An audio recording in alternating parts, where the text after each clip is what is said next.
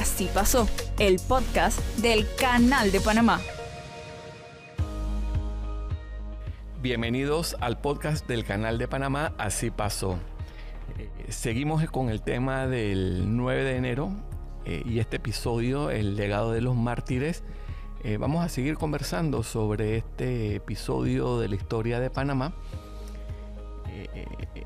son 58 años ¿Estás consciente, Jorge, que son 58 años cuando 200 institutores marcharon desde el Instituto Nacional hasta la escuela... Hasta aquí. Hasta aquí donde estamos, exactamente. Pues, hasta aquí, este, con una bandera exigiendo de que esa bandera fuese izada a la par de la norteamericana en todos los espacios públicos de la zona del canal. Entonces, eh, relacionado también con el tema, de cómo se genera también el conflicto, ¿no? Eh, estos jóvenes institutores que no tienen memoria sobre este territorio se enfrentan ante esta eh, multitud de estudiantes soneitas que nacen en la zona del canal, estudian en este lugar, han construido memoria sobre este lugar y este lugar se lo sienten propio. Y de alguna manera también desde ahí desde esta sutileza de los espacios de las memorias, del, territorio, de la identidad, este, también se genera el conflicto, que es también eh, una de las cosas que también eh, había pensado en, seguir conversando. Eh, habíamos hablado de la del legado de estos jóvenes, hoy también después de 58 años del, de la gesta del 9 de enero, casi el canal es panameño desde 2000, tenemos 21 años eh, también de estar administrando el canal. Eh, tenemos un contexto social en donde el tema de la educación es clave para el, impulso y el detonante de esta, de esta gesta de enero. Y tenemos hoy 21 años con un canal panameño que está generando billones de dólares al, al tesoro del gobierno y con algunas diferencias. Cuéntanos tú este, cómo lo ves, cómo lo miras, cómo lo abordas este tema de educación desde tu propia experiencia y desde tu hacer este, de todos los días. Claro que sí. Bueno, en primer lugar, volver a agradecer a Orlando y agradecer al canal de Panamá por esta invitación, por, esta, por este segundo podcast. Así pasó y poder continuar eh, relatando lo que significan eh, para mí como joven estos hechos históricos del 9 de enero que hoy, la verdad es que me siento honrado de estar en un lugar como este, ¿no? que como bien decías al principio, fue donde sucedieron los hechos, donde se cambió la historia. Aquí, pasó, aquí y pasó, así pasó. Y así pasó. Y, realmente quiero iniciar diciendo que estos hechos eh, históricos le empiezan a dar significados a muchas palabras. Palabras eh, como patria, soberanía, dignidad, respeto, justicia. Eh, y que para nosotros los jóvenes hoy día que hemos empezado a conocer estos significados, también es gracias a, hechos como estos que fueron dando a, recalcar qué es ser panameño, como bien decía en la primera parte, y que es justamente no callar ante las injusticias que pasan y defender nuestros derechos, defender nuestra patria, que fue lo que lograron los mártires. Y para todo esto la educación ha jugado un rol fundamental, un rol que si bien es cierto, nuestro sistema educativo tiene reto, un reto permanente de seguir actualizando su sistema, de seguir innovando, pero no, no podría yo jamás... Pero, para, para, para, Antes de que sigas ahí, eh, eh, abordes ese tema de, cambio e innovación, ¿cómo inicias tú en este tema de, educación?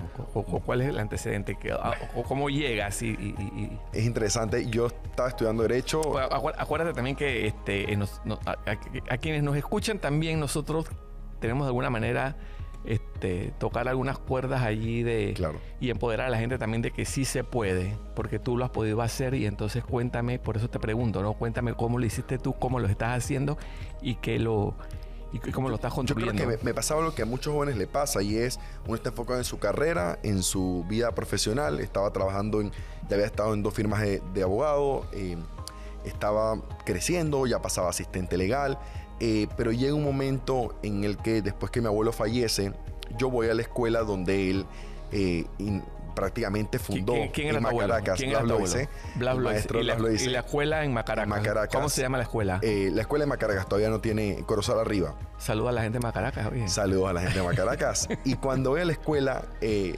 realmente empiezo a ver muchas cosas que se mantenían de la misma manera en la que eh, se, fundaron hace 50 años. Y empieza un despertar mío por tenemos que innovar el sistema educativo. Al principio apostaba a, pura infraestructura. Yo decía, tenemos que tener las mejores escuelas, pero no importa si tenemos las mejores escuelas, si no tenemos un contenido innovador, eh, de calidad y que realmente dé las herramientas para los estudiantes que se necesitan en el siglo XXI. Entonces empiezo este caminar, eh, participo en un debate de la Universidad de Harvard y ellos me dan un pequeño fondo para iniciar una fundación que hoy actualmente presido. ¿Cómo se llama? Eh, fundación Educación en Progreso para trabajar en temas educativos. Educación para el Progreso. Fundación para la Educación en el Progreso. En el Progreso. Qué bonito. Y empiezo a trabajar con otros jóvenes que se empiezan a interesar y me sumo por primera vez entonces en el 2018 a la iniciativa del Laboratorio Internacional de Incidencia Ciudadana de Jóvenes Unidos por la Educación con el apoyo del Canal de Panamá y empezamos a hacer muchos jóvenes, en ese momento éramos 50 jóvenes a nivel nacional de las comarcas y todas las provincias a crear proyectos que sin conocernos eh, entre todos, nos empezamos a unir por temas que nos apasionaban, temas de ambiente, temas de, salud eh, mental, temas de eh, educación de calidad, innovación curricular. Y por grupos nos fuimos haciendo, salen 10 proyectos ese primer año. Es muy gratificante ver hoy, 2022, ya son más de 35 proyectos los que se han creado que benefician directamente a las comunidades y que Jóvenes Unidos por la Educación con el Canal de Panamá ha logrado no solamente educar a los jóvenes en hacer eh, activismo, en ser conscientes del rol y la responsabilidad que lleva a ser ciudadano. No es solamente votar cada cinco años, es hacer mucho más que eso. Ustedes tomaron la bandera como la tomaron los del 9 de enero, pero tomaron la bandera de la educación para la transformación y el progreso y se ha logrado hacer. Yo, creo que, que, si bien es cierto, nos falta mucho caminar, ojalá el canal nos siga apoyando para seguir haciendo más eh, proyectos. Sabemos que así es y, lo ha recalcado todo el personal que es parte del proyecto porque es gratificante ver eh, jóvenes con 14, 15 años que no se conocían lograr hacer proyectos tan grandes que hoy día han sido reconocidos por organizaciones internacionales, que han podido escalar su proyecto a otras provincias y que a nivel nacional están estos jóvenes trabajando eh, sin, importar la taquilla, ojo, sin, sin buscar estar en las pantallas gigantes, sino estar en las comunidades retribuyendo lo que en efecto una generación de jóvenes ya empezó a trabajar por esa soberanía, por rescatar a la patria y nosotros hoy día queremos rescatar al país, pero en temas educativos. Queremos demostrarle a toda la generación eh, presente y futura, que los jóvenes podemos seguir haciendo grandes transformaciones y de que somos capaces. esa voz bien interesante y esa voz bien importante porque eh, cuando la, la, audiencia y los jóvenes que nos escuchan acá escuchan de la voz tuya eh, que sí se puede, que puede ocurrir la transformación, que tú eres uno, es un par de, de estos jóvenes, algunos de ellos nos pueden estar escuchando y viendo en este momento eh, esa voz de aliento también y, esa, y ese compartir de la experiencia de que este, tú lo, pudiste hacer, tú lo estás haciendo y ellos también lo pueden hacer. Entonces yo creo que, tenemos que, generar, generar una, una, ola Así es. Este, y una marea de jóvenes empoderados este, que se sientan que pueden hacerlo este, y que tienen un compromiso con, con este país y que de alguna manera también tiene que seguir levantando esa bandera de, porque aquellos, como dicen ahí el cuento, ¿no? Eh, los mártires del 9 de enero pusieron el jamón. Entonces vamos a ver si nosotros podemos poner, qué sé yo, el queso o la leche, pero bueno, hay que este, ponerlo y hay que contribuir y hay que participar. Síguenos hablando. A mí siempre me ha resonado mucho las palabras de uno de los tratadistas, el señor Ahumada, que decía, nos quedó una lucha pendiente, la lucha de la desigualdad. Y yo pienso que toda la generación presente y futura tiene que tomarse esa lucha como, él, como de cada uno de nosotros. Y eh, para esto hay algo crucial que debe que, va sobre todo y que está presente en todo y es el tema de la pasión de cada joven. En mi caso, la pasión por la educación eh, me ha permitido eh, no solamente después del laboratorio, empiezo a trabajar por dos años en un organismo internacional de educación, empiezo a involucrarme en muchas más organizaciones, en ASPAD, en Global Shapers, Resolution Project, todo viendo proyectos educativos, eh, después un movimiento de aportes educativos a la educación y hoy día, eh, gracias a la CENACIT, estoy estudiando una maestría en análisis económico en Quality Leadership University para investigar en educación. Wow, Entonces, felicito. estas oportunidades que he tenido lo he ido construyendo gracias primero a, realmente al legado que, que ha dejado mi familia en mí, pero sobre todo a ese, a ese sentir de tener que trabajar por mejorar el sistema educativo panameño. Y que si bien es cierto, no, todavía no se ha logrado tal vez parte de mi gran anhelo, que sería reformar el sistema educativo, innovar completamente la malla curricular y, otras cosas que, como generación siempre hablamos que tenemos pendiente, pero hemos podido, y estos 35 proyectos han podido impactar directamente en sus comunidades eh, en temas educativos, y yo te lo puedo decir, en el 2018 nosotros hicimos un proyecto en la provincia de Chiriquí, en una comunidad eh, realmente eh, bastante vulnerable, donde nosotros logramos que los estudiantes tuvieran mejores calificaciones, dejaran el tema de la deserción, o sea, asistieran siempre a la escuela, tuvieran mayor interés. Y es una comunidad que han pasado cuatro años, pero que se mantiene agradecida por ese, por ese pequeño, por esa pequeña entrada que dio en ese momento el grupo se llamaba Brechas Panamá a su escuela y también así ha venido pasando durante los últimos cuatro años, que es lo que nos lleva como nosotros jóvenes ver que las cosas pueden pasar. Tal vez eh, nos, falta seguir impactando a mayor escala, pero puedo decir con orgullo, por ejemplo, este año eh, fui mentor, he sido mentor de un grupo de jóvenes que están llevando la ciencia, la tecnología e innovación a grupos de niños de 8 y 10 años acompañarles para aplicarles en convocatorias de Senacid a niños de 8 y 10 años y darles clases semanales para que aprendan a tener criterio, su propio criterio, para que aprendan a formar ese criterio y para que aprendan a utilizar la ciencia como la base de todo, como, como algo que puede estar en, presente en todas sus materias. Yo lo digo, la ciencia es tan perfecta que podemos utilizarla tanto para español como para biología, química y física. Yo estaba reflexionando aquí, tratando de hacer este, algunas relaciones y, y, mirando el contexto del 64 y mirando el contexto del 2021. ¿no? Tú has hablado este, de temas de desigualdad. Yo creo que tanto en el 64 como en el 2021 hay un contexto de desigualdad. Totalmente. Eh, hay este, falta de oportunidades. Eh, la sociedad para mí estaba al margen también de oportunidades.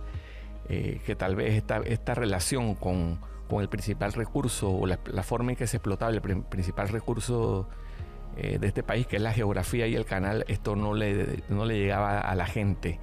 Eh, yo creo que nosotros estamos también dentro de unas situaciones tal vez similares. Em, estamos hablando de transformaciones sociales.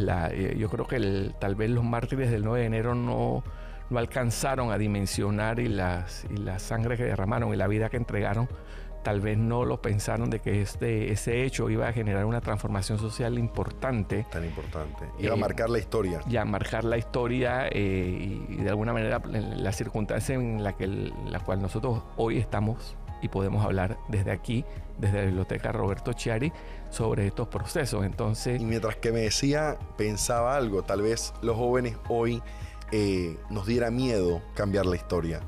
Algo que no tuvieron los, los mártires de 9 de enero, porque tal vez no dimensionaban como esta transformación que iba a ocurrir en, suelo patrio. Pero bueno, yo creo que, espérate, yo creo que eso es parte del el, arrojo y el y enfrentar y, tratar de cambiar la realidad. Yo creo que esa es una de las de, de, las de la sangre que mueve al, al, o el impulso que mueve a los jóvenes. Siempre ha sido así. Y es el llamado que nos debe ir haciendo, pero a veces, y sí lo he visto a veces en grupo, que a veces hay, miedo, a veces hay, hay, temor, pero recordar, y por eso tengo la, la, revista Live con la portada de enero todos los días, la veo, porque es recordar eh, de manera frecuente que somos capaces de que se puede hacer. Los miedos son para vencerlo, los miedos son para vencerlo. Uno no, uno no se puede quedar este eh, chiquitito ante el miedo. El miedo son para vencerlo y los obstáculos para rebasarlo. Y hay otra cosa también interesante que, me gustaría también resaltar a quienes nos escuchan y es el tema de la vocación al servicio, porque este, este, este acto que, y este compromiso que tú haces con la educación es también una expresión del servicio que yo creo que es clave también en el, proceso de transformación social. Nosotros tenemos que dar, nosotros tenemos que servir también para que esto, eh, esta sociedad cambie. Yo creo que esa es una de las bases y uno de los pilares fundamentales también de este de estas conclusiones que también estamos llegando aquí y, tratando de hacer conexiones entre el 9 de enero del 64 y el, qué sé yo, y, enero del 2021. Y si lo queremos traer a enero 2022, eh, eh, recuerdo mucho... gracias por el calendario que nos ocurre. recuerdo mucho, no, no pasa nada, recuerdo mucho el primer artículo eh, que tuvimos, que, que realicé, perdón, para, para un diario de la localidad, y fue justamente eso, cómo llevamos los retos que tenemos como país a una lucha de jóvenes en la actualidad. Primero recordando que hemos sido históricamente capaces de transformar la historia. Hoy día esta bandera por la educación, si bien ese tiene muchos componentes y pilares, en el tema del servicio es importante que la ciudadanía esté clara de algo. Las grandes transformaciones y las grandes eh, revoluciones no son precisamente eh, únicamente de un líder político, de un tomador de decisión no podemos nosotros los jóvenes exigir un sistema educativo de calidad dejándole toda la, toda responsabilidad a la ministra de Educación, en este caso. Eh, y, yo he sido bastante consistente con esto porque debemos todos involucrarnos en lo que realmente podamos hacer desde nuestro sector, desde la sociedad civil, empresa privada. Hay que participar, hay que participar. Pero hay que participar porque las responsabilidades que tiene Panamá son tan grandes contra la lucha con la desigualdad, siendo el sexto país más desigual del mundo, que no es una tarea que se le puede dejar únicamente al gobierno, que, desde esta oportunidad que he tenido de trabajar con organizaciones sin fines de lucro de la sociedad civil, me he dado cuenta que hacen un trabajo eh, gigantesco para justamente afrontar este reto. Pero sí, sí debo reconocer que tal vez desde los jóvenes hace falta más ese llamado. Eh, tal vez por muchos hechos aparte, hemos mencionado el tema de las asociaciones gremiales, estudiantiles que han ido desapareciendo, eh, son muchos factores, pero... La excelencia de la, del personal docente, de las que también están eh, formando a los jóvenes. Yo creo que también hay que trabajar sobre la excelencia en el tema de los docentes, que fue un tema clave también catalizador en el 64. Bueno, y fue una de las propuestas, y lo debo mencionar, que hicimos nosotros como Jóvenes Unidos por la Educación para las elecciones 2019. Le presentamos fuimos capaces de no solamente hacer una crítica al sistema educativo y decir tienen que trabajar por el sistema educativo, que es algo que mucha gente dice, sino que llevarle un documento con 19 propuestas claras que decían el problema, decían cómo se iba a implementar, en cuánto, cuándo se iba a implementar, cuánto costaba implementar. Todo estos detalles fuimos capaces de entregárselo a todos los candidatos presidenciales y decir, oigan, aquí hay una juventud que tiene conocimiento, que está empoderada y que quiere hacer los cambios, sin exigirle un puesto, porque aquí nadie quiere ser eh, funcionario, Pero bueno, queremos hacer los cambios. Retomamos, bueno, son 58 años de la gesta del 9 de enero, también de jóvenes que trataron de eh, hacer valer normas, eh, de establecer también tal vez una sociedad más, más equitativa, más justa, reclamar la soberanía sobre el territorio. Eh, y 22 años más tarde nosotros estamos frente a otra realidad. Eh, el canal es nuestro. El canal es nuestro y, la sociedad nuestra es a través de jóvenes como tú que vienen a transformar la sociedad y que están aquí en este podcast del canal de Panamá.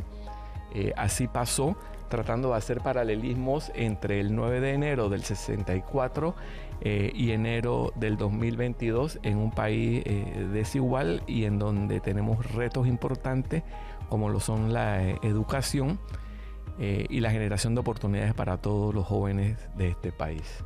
Tenemos que, y quiero enfatizar en varias cosas brevemente, número uno, entender que ese, este hecho del 31 de diciembre del 99 donde el país vive de manera a viva piel vive este momento de transferencia del canal a nuestras manos. Es algo que muchos jóvenes, eh, bueno, ya tal vez no tan jóvenes recuerdan, pero que ha quedado presente siempre y que sin saberlo, porque a veces cuando vengan las escalinatas vemos estos grandes grupos de grabaciones que tenemos permanentemente y a veces los jóvenes eh, sin reconocer sin saber al lugar al que viene, porque uno le pregunta, ¿no? ¿Sabes dónde está? Eh, ¿Sabes qué significa esto? ¿Sabes por qué la fuente se llama así? Las escalinatas, esa bandera.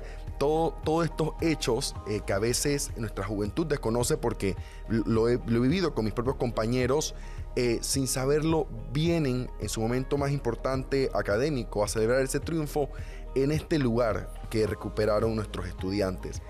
Y que por otro lado, con, con el tema de la desigualdad, sí debemos entender que hay un aporte que hace el Canal de Panamá al país y, estos aportes van al Estado y realmente sí eh, el canal retribuye al país eh, con, su operación, pero hay una responsabilidad, y, y, vuelvo y recalco en esto, ¿no? una responsabilidad de la ciudadanía en ser fiscalizadores de, estos recursos y escoger mejores, eh, tomar decisiones para que sea eficiente realmente ese es otro elemento que, la distribución de estos recursos. Que introduce a la discusión, que también podemos tal vez tratarlas en otro episodio.